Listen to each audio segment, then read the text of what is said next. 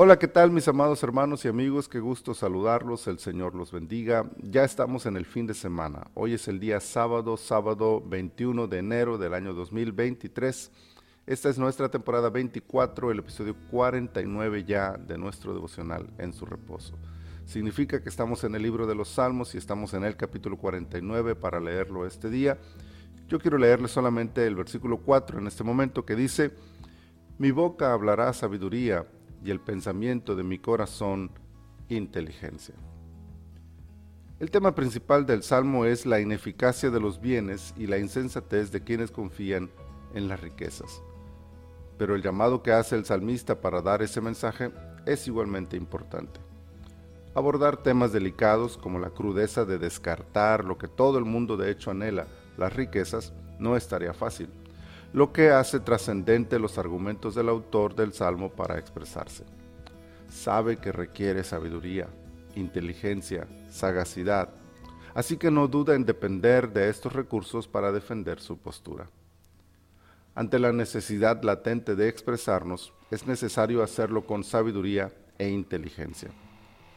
¿Cuántos fuegos se hubieran extinguido incluso desde antes de comenzar si la lengua hubiera sido sujetada por la sabiduría. Claro que tienen razón en sus pensamientos. Por supuesto que las riquezas nunca serán suficientes para comprar aquello que es eterno. No existe suficiente oro en el universo entero que logre el perdón de uno solo de nuestros pecados, pues aun cuando el hombre lo acumulase por montones, sigue perteneciendo a su creador y verdadero dueño. Es una locura confiar en los bienes materiales. Su destino será solo la muerte y el olvido, y no se llevarán nada de lo que aquí hayan acumulado. Sin duda, todo esto es verdad, como muchas otras cosas que se tienen que decir, pero la clave está en la forma en que las decimos. De ahí la importancia de usar sabiduría e inteligencia para hacerlo. Que algo sea verdad no significa que podemos decirlo sin consideraciones. La belleza literaria de este salmo es un claro ejemplo de eso.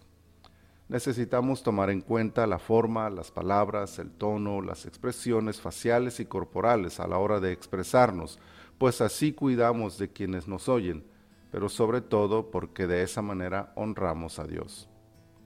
Pidamos sabiduría e inteligencia para hablar, expresémonos con gracia ante los hombres, aun cuando tengamos que decir verdades incómodas, y exaltemos de esa manera el nombre de nuestro Señor. Padre, muchas gracias por esta hermosa palabra que tú nos das y por permitirnos llegar a este fin de semana. Sabemos que tú nos has bendecido y por eso te adoramos y te damos toda gloria y toda honra. Y te pedimos que guardes esta palabra en nuestros corazones para que podamos usarla, Señor, con sabiduría e inteligencia a la hora de expresarnos en cualquier situación en que nos encontremos. Y que de esa manera también te honremos a ti. Gracias, Señor. Estamos en tus manos. Este fin de semana te pedimos que nos bendigas en todo lo que hagamos. Por Cristo Jesús. Amén.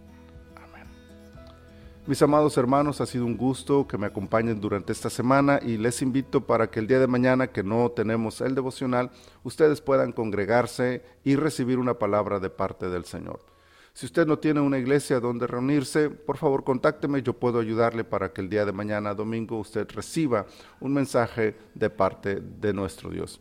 Y si el Señor nos lo permite, nos leemos, nos oímos y nos vemos el próximo lunes en otro devocional en su reposo.